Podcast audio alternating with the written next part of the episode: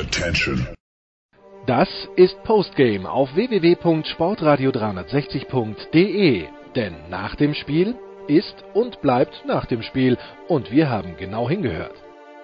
Postgame heute mal wieder aus Gießen, aus der Sporthalle auf. Die Jobstairs Gießen 46ers setzen sich in der ersten Runde im BBL-Pokal gegen die Hardcore Merlins aus Kreisheim mit 79 zu 73 durch. Wir sprechen mit dem dein äh, Kommentator Stefan Koch. Wie lautet dein Fazit nach Spielende zum vielleicht doch ein bisschen überraschenden 46ers Heimsieg heute?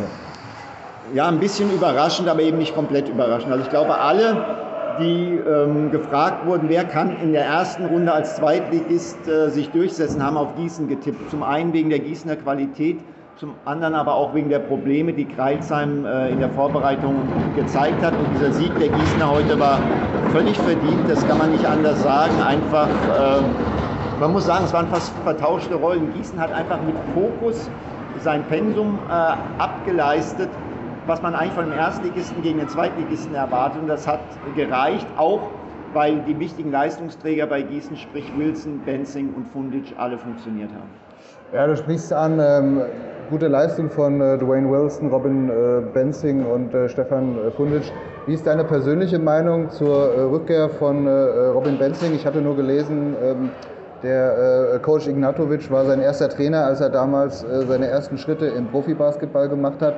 Er jetzt hier zurück in Deutschland in der zweiten Liga sich den 46ers angeschlossen hat. Das ist natürlich für die 46ers eine Riesengeschichte. Also wir reden über einen Spieler, der jahrelang Kapitän der deutschen Nationalmannschaft war. Äh, ein Spieler, der zu den bekanntesten Basketballern äh, hierzulande gehört und dass der äh, in die zweite Liga kommt, nach Gießen und dann auch noch für zwei Jahre unterschreibt. Ähm, das ist eine große Geschichte und es hat, äh, wie du gesagt hast, natürlich auch was mit Frankie Ignatovic zu tun. Die beiden kennen sich lange, haben eine enge, gute Verbindung und äh, das ist natürlich jetzt für Gießen einfach eine Riesenstory. Meinst du, in diesem Jahr hat man äh, gute Chancen auf den Aufstieg? Das letzte Mal, als man abgestiegen ist, da hatte ich, glaube ich, auch mit Vereinsvertretern gesprochen. Da war das Ziel eigentlich innerhalb von drei Jahren wieder hochzugehen. Und man schaffte es auch im zweiten Jahr. Jetzt ist man auch wieder vor der zweiten Saison in der zweiten Liga. Oder wie wäre da vielleicht eine kurze Einschätzung möglich? Für mich ist Gießen der Topfavorit. Ich glaube, das ist ein sehr, sehr guter Kader. Äh, in der Spitze, aber auch mit einer gewissen Breite, mit einem Coach, Frankie Ignatovic, äh, der sowohl die BBL als auch die Pro A kennt, der das mit Heidelberg schon geschafft hat. Äh, und was der zu leisten imstande ist, hat man auch heute gesehen. Ähm, es ist immer schwierig, weil die Aufsteiger eben auch durch Playoffs müssen.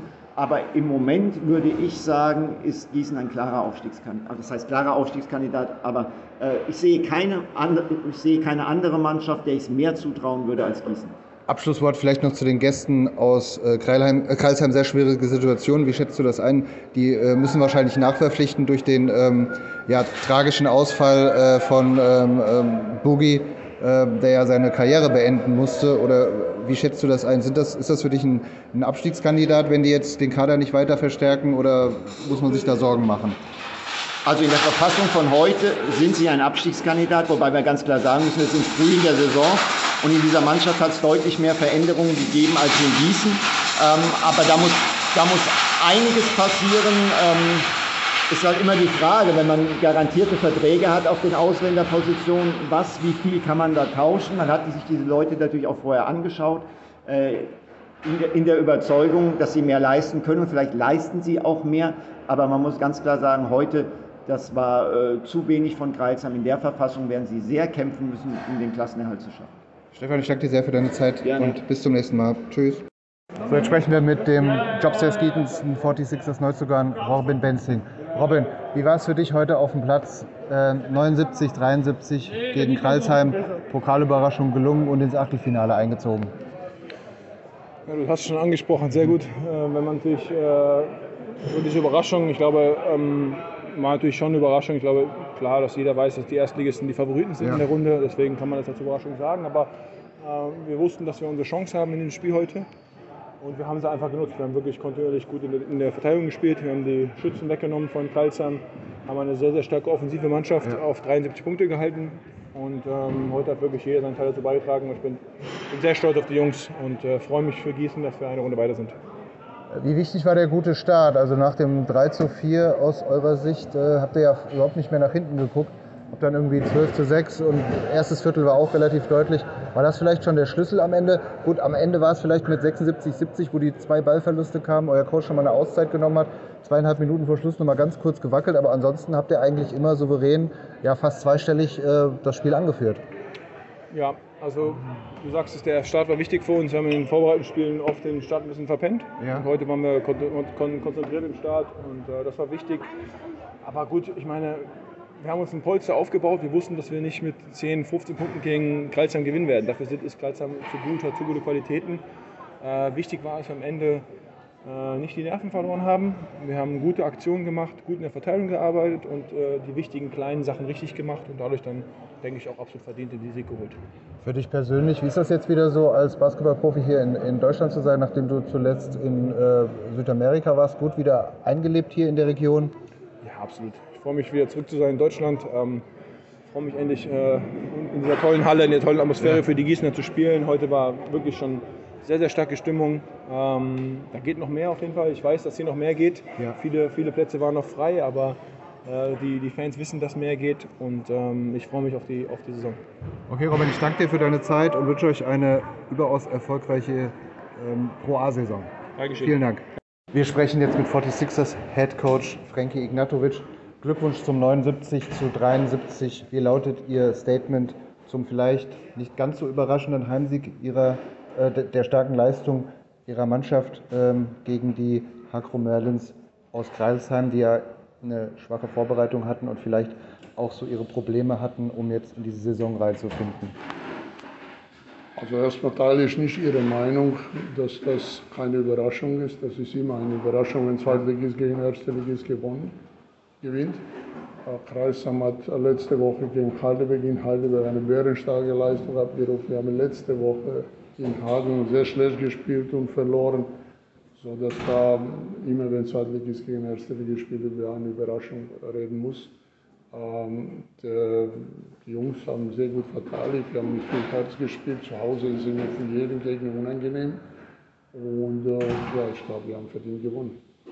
Wie lautet äh, Ihr Fazit zu den, zu den neuen Pokalregeln, dass eben jetzt auch die zweite Liga mit einbezogen wird? Ich hatte da in der Vergangenheit immer das Gefühl, es gibt da vielleicht ein paar Terminprobleme und man wollte jetzt nicht, wenn man jetzt die zweite oder gar dritte Liga mit einbezieht, dass Ergebnisse von 110 zu 48 zustande kommen. Aber das Spiel heute war doch eigentlich Werbung für diesen Modus, dass man die zweite Liga wieder mit, ein, oder mit einbauen soll. Wie sehen Sie das? Ich sehe es genauso an und seit Jahren habe ich gesagt, der Pokalwettbewerb ist in jedem Nation ein sehr wichtiger Wettbewerb. Ja. In Deutschland wurde das ein bisschen unterschätzt die letzten Jahre und ich bin froh, dass die Zweitligisten ja. Chance haben. Dieses Spiel heute bleibt in Erinnerung, im Köpfe von so vielen Leuten. Zweitligist schlägt Erstligist in zehn Jahren, werden die ja. Leute darüber reden.